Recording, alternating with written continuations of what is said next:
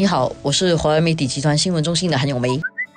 你好，我是华为媒体集团新闻中心的洪艺婷。我们今天谈国会里面辩论的一个问题，听起来其实很简单，廖文良的女佣利亚尼的这个偷窃案，但是实际上它牵扯出一个更大的问题，就是新加坡的法治是不是还是完整的？呃，有一点峰回路转的这件案件哦，其实就是最初这个利亚尼被判了，就是偷窃罪名成立了，然后他去上诉，然后到了高庭以后呢，高庭就基于几个要点，然后就觉得说其实当中是有一些疑点的，所以就让利亚尼被判无罪释放。所以结果无罪释放了以后，很多人就会觉得，哎，为什么会发生这样的情况？怎么突然间从本来有罪变没罪？然后当中的其中一个关键点就在于说，是不是廖家是刻意在陷害这个女佣？因为当时高庭。提出的一个点就是说，其实廖家是不是有一种动机，就让这个女佣有罪，让她回去不能够回来。有罪的话呢，就让让女佣不能够告发他们。其实有让那个女佣另外在别的地方当帮佣，对，就让人家觉得说，哎，这里面是不是牵涉到啊一个有权有势的家庭，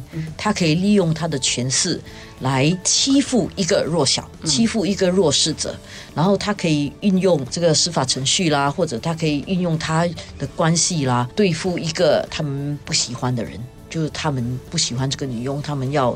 开除了这个女佣，但是他们为了保护自己，把自己的这个行为正当化，他就去陷害这个女佣，就让人家有这样的想象，而这样的想象在现在这个社会啊，其实是触犯了大忌。为什么？因为现在的社会。最重视的就是公正、平等，还有正义，是不是可以实现？如果呢，廖家真的运用了自己的权势，然后因为他富裕，因为他有权势去欺负一个弱势者，而且是一个没有钱的弱势者，那你完全就抵触了这个社会所重视的所有的价值，犯了众怒，所以。这个案子变成一个这么受注意的，然后当中还有一个关键点，当然也涉及到，因为就是在这个呃审讯的过程，就就揭露出，其实警方在处理案件的时候也出现一些疏漏，包括这个一些证物的处理拖了可能五个星期，然后当中其实这些证物又没有被充公，还让廖家继续的使用，所以也变成当中的一些证物是不是还还可以算是啊利亚尼有偷窃，还是其实可能已经被移动过了，这些都使得整个过程。本身令大家有一些质疑，说是不是因为当中涉案的人是有权势的人，而使得警方在办案方面有了一些怎么样的偏差？所以这些问题都使得代表政府的预政部长啊，尚木根非常重视。这个问题，因为他自己是一个法律出身的，然后再加上这个问题呢，牵涉到呃，我们对这个社会的制度是不是还信任啊？所以这个问题就带到国会里面去了。另外一方面，因为国会议员很多也针对这个问题，其实之前提了很多的提问。在昨天上木跟部长一个三小时左右的讲话里面，部长声明里面呢，其实重述了这个案件，而且重述的超过了我们之前所知道的。之前我们知道的是出庭的审讯过程中所知道的，就是。利亚尼涉及了可能偷窃了廖家的这些东西，然后高庭所知道的就是廖家跟利亚尼的关系，然后廖家是不是有可能要陷害利亚尼？但是这整个事情，尚木根昨天提的是在高庭的审讯之后，他们再回去查过更多的细节。为什么？因为利亚尼说要告总检察署嘛。然后这个案件虽然结束了，就是利亚尼的无罪释放，这个东西是不会翻盘的了。但是因为他又进一步去起诉这个总检察署，然后与此同时呢，因为高庭有讲说这个廖家是不是要陷害？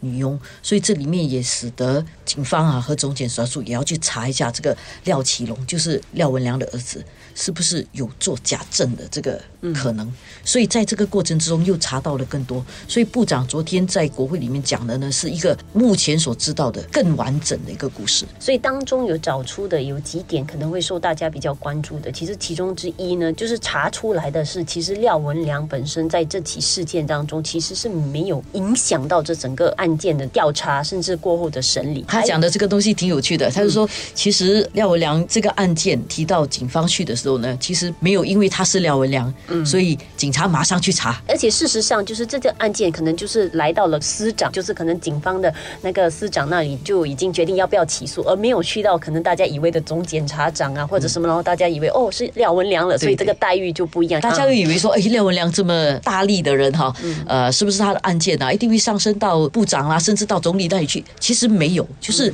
这个案件呢停留在总检察署的司长这一级，就决定说，其实表面的证据差不多充足了，就是女佣偷窃的表面证据充足了，所以决定起诉的。还有呢，就是这一个补充的一些调查里面发现说，其实就是其中一个关键在于这个廖启龙的这个态度本身，其实就是引发了一些问题，因为他在整个口供方面其实有点反复啦，然后对待的那些供词方面也是有点轻率的，所以这个也得到了这个沙木根的一些批评啊。因为要指控一个人偷窃，其实是一个严重的罪名啦，就不能够随随便便啊，就怀疑他偷窃，然后你就去讲他偷窃，然后你以为你随便讲就可以了，因为你在讲。偷窃的时候，大家要记得一点，就是如果你说你的手表被偷了，你要能够说明你那个手表在哪里买的，而且是什么价值。其实这些东西都是细节，然后不能够随随便便的讲的，因为其实这些都会影响到你的证词的可靠性。这个件事情过后，其实从检察署其实就现在也是在对这个药奇龙进行调查了。对，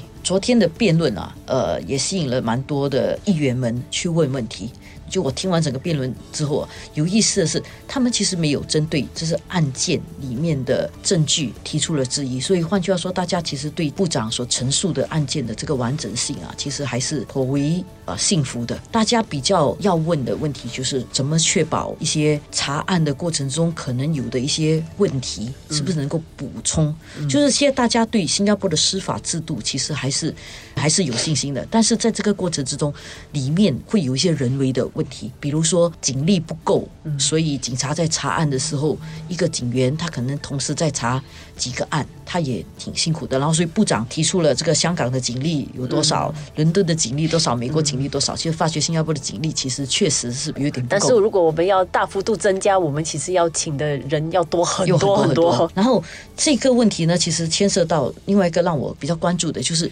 关于人。人的问题，前面讲了，就是这个事情上面啊，大致上我们已经把这个事情的真相啊。搞清楚了了，制度呢，基本上我们觉得制度上没有很大的问题。人呢，人有没有问题？人确实除了这个疏忽的问题，还有就是人与人之间的关系啊，是不是会影响人的判断？当然，我们讲到人，刚才我们讲的一个关键，新加坡人力当然在各个方面是有不足的。然后还有就是我们讲的这个人与人的关系，所以其实上木根昨天说话的时候，其实也有相当程度的梳理一下，说在新加坡这样小的一个社会，然后大家都通过一个同样的一个可能教育制。度，然后甚至如果你来到一个比较小范围的一些呃领域的话，像可能司法领域，可能其实难免很多人都是谁的同学啦，谁的老师啊，谁的学生啊，就有一点互相认识的。但是这里就来到一个关键点，是不是互相认识就必然要有裙带关系呢？对，其实不一定啊，因为互相认识有些时候可能是交恶呢。所以其实，在处理这样的一个问题的时候啊，我觉得。我们大家都无解了。如果我们按照一般的思维来讲哈，我们 sweeping statement 啊，英文讲就是很笼统的啊，一言以蔽之的话，像每个人有关系就一定要回避。嗯，确实有关系应该要回避，但是在一些情况底下，你不可能回避到完啊，因为我们还是一个重视这个以贤能一个人的能力是不是能够接受处理这个工作，他是不是处理这个工作最好的人，而不是他是不是这个人的什么人。所以如果用这个标准的话，更重要的一点就是，每个人一定要灌输一种专业精神，还有公正跟平等的这个观念呐。尤其是在新加坡这么小的地方，公正跟平等，大家非常重视，这个是完全可以理解的。要不然的话，你知道有些人不是很喜欢去做这个人物关系图吗？一下子你就可以拎出一棵大树，哦，这个每个人都是有点关系的。这些人可以有关系，但是如果我们一不相信这些人没有把握公正平等的标准的话，我们就。会觉得这棵大树很可怕，但是如果我们相信这棵大树里面每一个人其实都可以把握公正平等的标准的话，这样这棵大树还算可以是健康的，而且它可以确保我们的制度。还算是可靠的，而且更重要的就是我们有没有一些司法的环节啊，能够去审理每一个案件，而不会说因为这个案件牵涉到某某大人物，然后就特别对待。所以人少是我们的局限呐，但所以呢，也是难逃这样的一种宿命，说很多情况下可能真的是很多互相认识的，也意味着其实我们在做事情啊或者办事的时候，其实更要保持着这样的一种公平平等，然后甚至要有一点就是理性的去对待，而不要被冲昏了头脑。有些时候可能大家就会很容易就有一些既定观念，以为说一定是因为他认识他，其实只要大家都理性的去处理这些事情的话，其实这个东西的那个影响是可以减到最低的。是，所以我觉得这个问题啊提出来，可能对官方来说哈，对体制来讲是有点尴尬的，就是哦，怎么会有这样的一个事情？然后怎么会这个总检察署啊控告一个人会控告不成的，就是最后他会无罪释放？看起来这个是有点令人尴尬的。但是是我觉得这个尴尬之后，能够把这样一个关于我们的体制是不是完整，然后我们的社会是不是还是符合公平跟正义的这个原则，这个问题能够浮到表面上一起去讨论，其实这个还是一件好事啊。不至于说，哎，这个问题把它长招做的底下去。如果我们这个问题不公开来讨论的话，其实更加凸显了我们的社会不够公道跟不够公平。但是如果这个问题既然能够在公平的环境底下去公开的讨论的话，其实这个是一种对我们社会还算相对公平跟正义啊的一种肯定。